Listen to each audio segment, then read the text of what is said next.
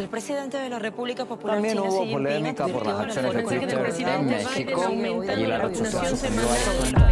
¿Cuántas noticias nos llegan todos los días? Vivimos invadidos por información, pero detrás de toda esa data siempre hay otra. ¿Qué hay detrás de lo que no nos dicen?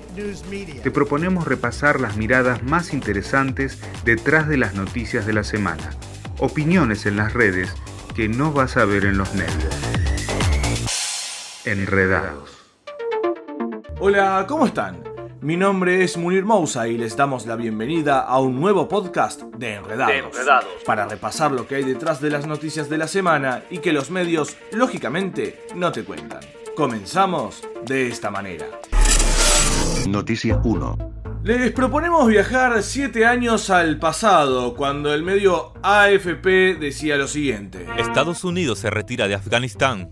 Los soldados bajaron la bandera de la Organización del Tratado del Atlántico Norte. Así es, eh, ya desde 2014 que Estados Unidos se está retirando del país que invadieron allá por el 2001 tras el atentado a las Torres Gemelas que dejó más dudas que respuestas. Y ahora... Déjame decirle que esta tarde el presidente Joe Biden en los Estados Unidos informó que va a retirar a las tropas estadounidenses de Afganistán. Confíen, porque esta vez va en serio. ¿Le creemos a Biden que ya ha demostrado que algunas de sus promesas de campaña solo fueron eso? Lo cierto es que más allá de la infame guerra contra el terror, que fue un eufemismo para decir vamos por sus recursos, lo que pasó en Afganistán lo describe el abogado y el comunicador David Porcuba. Con la supuesta instalación de la democracia por Estados Unidos y la OTAN en Afganistán, ese país se ha convertido en el mayor productor de opio del planeta.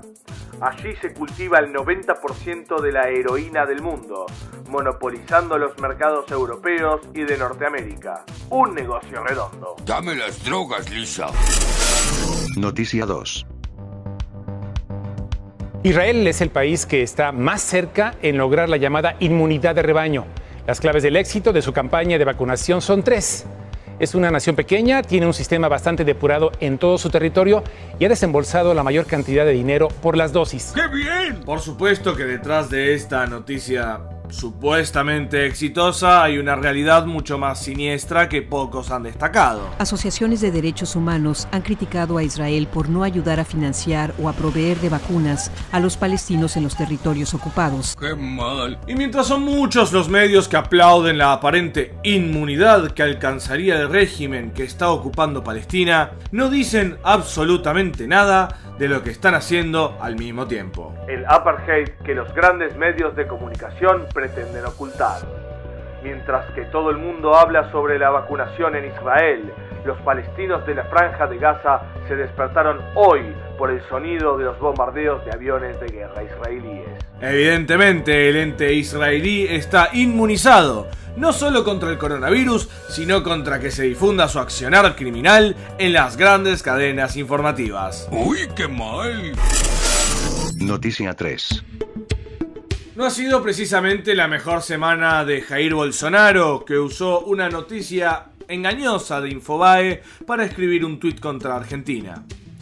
Bolsonaro e Infobae. ¿Qué puede salir mal? Ahí estamos viendo el tweet donde le pega a nuestro país, dice ejército argentino en las calles para mantener a la gente en la casa, toque de queda entre las 20 y las 8, buenos días a todos, se hace el vivo Bolsonaro. Pero la viveza le duró poco porque el ministro de Defensa argentino Agustín Rossi le respondió y dejó expuesta la ignorancia del brasilero. Las Fuerzas Armadas argentinas no realizan seguridad interior. Desde el principio de la pandemia la sanidad militar viene trabajando en la lucha contra el COVID. Solo prevención sanitaria. Y mientras se contagia un maracaná por día en Brasil, llegó otra patada en la ingle para el fascistoide mandatario. La Corte Suprema ratificó la sentencia de anulación de la condena al expresidente Luis Ignacio Lula da Silva, que había sido ya decretada por el juez Edson Fachín. Y aquí tenemos en exclusiva el audio del pensamiento de Bolsonaro. ¡Tengo miedo! Noticia 4. En Ecuador la semana había empezado con el pie derecho para la derecha. Festejos en Ecuador para Guillermo Lazo. El ex banquero conservador se proclamó presidente electo tras su triunfo en el balotaje del domingo. Y mientras los medios hegemónicos hacen su mayor esfuerzo por presentar a Lazo como alguien valga la redundancia, presentable, el presidente electo les hace la tarea difícil. Vean lo que dijo. Un saludo en primer lugar a ese gran líder latinoamericano, el presidente Álvaro Uribe Vélez. Un amigo al que respeto, al que admiro y al que le tengo un gran cariño. Primero hay que recordarle al señor Lazo que Uribe hace rato no es presidente de Colombia, pero además recordemos apenas un dato de este cristalino mandatario. Siendo director de la Aerocivil, entidad encargada de controlar y otorgar licencias a aeronaves, se dieron licencias a aviones y helicópteros relacionados con el narcotráfico, además que uno de los helicópteros incautados por la policía al narcotráfico estaba a nombre del papá de Uribe, Alberto Uribe Sierra. Ustedes simplemente no sabían quién era su verdadero patrón. Y hablando de conexiones narco. Noticia 5. Seguramente han escuchado acerca del aumento de la tensión en cierta región de Sudamérica. Desde hace más o menos una semana se han venido presentando gravísimos enfrentamientos y combates al otro lado de la frontera entre Colombia y Venezuela. Y la noticia presentada así, como muchos medios lo hacen, no parece ir más allá de eso. Pero por supuesto que hay más. Y el periodista Ben Norton lo dice con todas las letras. Con el apoyo del gobierno colombiano de extrema derecha, respaldado por Estados Unidos, los escuadrones de la muerte paramilitares y los carteles de la droga han lanzado ataques contra Venezuela en las últimas semanas. Venezuela arrestó a miembros del infame cartel de Sinaloa de México, que estuvieron involucrados en el asalto. México sabe desde hace mucho tiempo que la CIA, la DEA y otras agencias gubernamentales de Estados Unidos utilizan carteles de la droga para desestabilizar a sus rivales de Estados Unidos. La verdad que en realidad las Fuerzas Armadas de Estados Unidos están para administrar y garantizar el flujo permanente del narcotráfico, ¿no? Así es como Estados Unidos lucha contra el narcotráfico, igual que como lucha contra el terrorismo, ¿vieron? ¡Patrañas! Ese ha sido nuestro repaso de la semana.